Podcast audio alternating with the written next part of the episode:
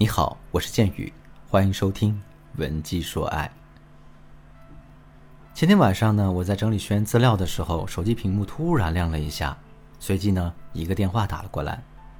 接通电话之后，一个甜美的声音瞬间进入了我的耳朵：“剑宇老师，您好，我叫小梅，是您的忠实粉丝。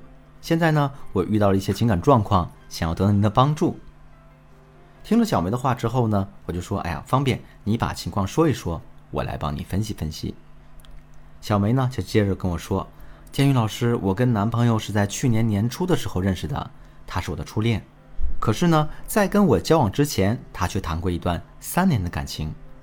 昨天晚上我们一起躺在床上追剧，追着追着，微信里就出现了他前女友的一条消息：能陪我谈谈心吗？我现在有点心烦。”看到这条消息之后，他马上就退出了视频，然后殷勤的回了一句：“哟，你遇到什么事儿了？赶紧跟我说说。”末尾他还发了一个撇嘴的表情。建宇老师啊，虽然他发这条消息的时候没有背着我，但我看到他对前女友那么上心的样子，这心里面还是挺不舒服的。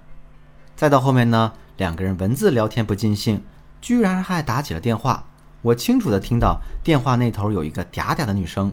撒着娇，正说我男朋友脑壳有包，那我男朋友也一脸坏笑的回了一句：“是吗？我怎么不知道？你赶紧帮我看看，这里面的包是 Gucci 呢，还是香奈儿呢？这里面的包是 Gucci 呢，还是香奈儿呢？”随后电话那头就传来了一声娇媚的笑声。我看到他俩有说有笑的样子，我在心里就更生气了。不过呢，我当时傻乎乎的，并没有多想，也没有当场发作，直到今天早上。我男朋友洗澡的时候，把手机放在了客厅的桌子上，而我呢，平时是不翻他手机的。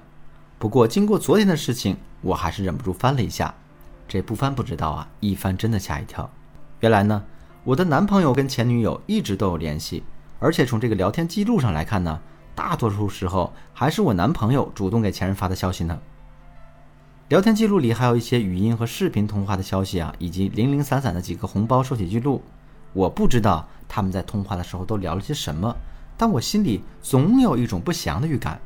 那建宇老师，你说我该怎么做才能让我男朋友不再跟前女友联系呢？听完了小梅的整个讲述之后，我长舒了一口气，对她说：“小梅，我非常理解你此时此刻的心情。事实上啊，有关前任的情感问题一直以来都是最棘手的，因为虽然男人已经跟前任分了。”但两个人毕竟在一起过，一起经历过风雨，也一起经历过美好，所以想要彻底断绝男人跟前任之间的联系，这几乎是不可能的。我们唯一能做到就是让男人注意他跟前任互动的分寸。听了我的话之后，小梅点脸表示认可，然后问我具体怎么做。于是我给她讲了下面三个方法。第一个方法，开诚布公地跟男人聊一聊。当大家对男人心生不满的时候，一定不要把这种情绪积压在心里，而是要找一个合适的时机跟男人开诚布公的聊一聊。说到这儿呢，可能有人会说：“啊，建宇老师，我们不是随时都有时间跟男人好好聊一聊吗？为什么还要找一个合适的时机呢？而且，到底什么样的时机才算是合适的呢？”大家要知道啊，既然男人敢当着大家面前跟前任去热聊，那就证明。要么男人根本没有意识到问题的严重性，要么男人压根儿没把你当回事儿。无论是哪一种情况，当大家在男人面前说出了真心话，对他表达不满的时候，他都会很容易心生反抗。再加上呢，如果你把握不好说话的分寸，那两个人之间就很容易会爆发矛盾。所以，我们之所以要找一个合适的时机，就是为了把爆发矛盾的可能性降到最低。哪怕两个人之间真的爆发了矛盾，我们也可以在第一时间把这些矛盾全部化解掉。那么，什么时机才算是合适的呢？其实，短途的旅游就是一个很好的机会。当两个人身处在一个陌生的地方的时候，彼此之间的依赖感会不断增强。那在这种情况下，我们指出男人的问题，他其实更容易会接受。再退一步来说，即便两个人之间爆发了矛盾，彼此之间也会很容易和好，因为呢，在旅行的过程中，两个人势必一起会做很多的事情。因为呢，在旅行的过程中，两个人势必会一起去做很多的事儿。那在做这些事情的过程当中，两个人也就有了很多化解矛盾的机会。当然了，为了保证我们跟男人的沟通是高效的，并且是有成果的，我们一定要提前把自己想表达的内容准备好，并且呢，根据可能会出现的情况做好应对的措施。如果你不知道该怎么表达的话，可以添加我助理的微信，文姬的全拼零五五，也就是 W E N J I 零五五，来获取我们导师的针对性指导吧。第二点呢，挖掘出男人的内在需求，并且满足他。为什么你的男人会跟前女友总是联系呢？这可能其实就反映了，在跟你互动的过程中，男人的一些内在需求并没有完全得到满足。比方说，男人在失意的时候会主动给前任发消息寻求安慰，这是不是说明你在平时的时候对男人的鼓励可能太少了，甚至是根本没有关注到他的需求呢？再比如啊。男人跟前女友聊得不亦乐乎，各种抖机灵、讲段子，跟你聊天的时候却总是嗯啊哦，这是不是也说明了你聊天的能力不足，没办法调动起男人的情绪呢？其实，男人跟前任的互动就是大家跟前任之间感情问题的一面镜子，我们需要寻果导因，找到这些问题，然后再针对性的把它们解决掉。只要男人能够从大家这里得到安慰。那么他跟前女友的联系也就势必会减少。第三点，通过赞美给男人施加限制。赞美本身就是一种限制。比方说呢，小时候妈妈夸大家真聪明，将来肯定能考个好大学。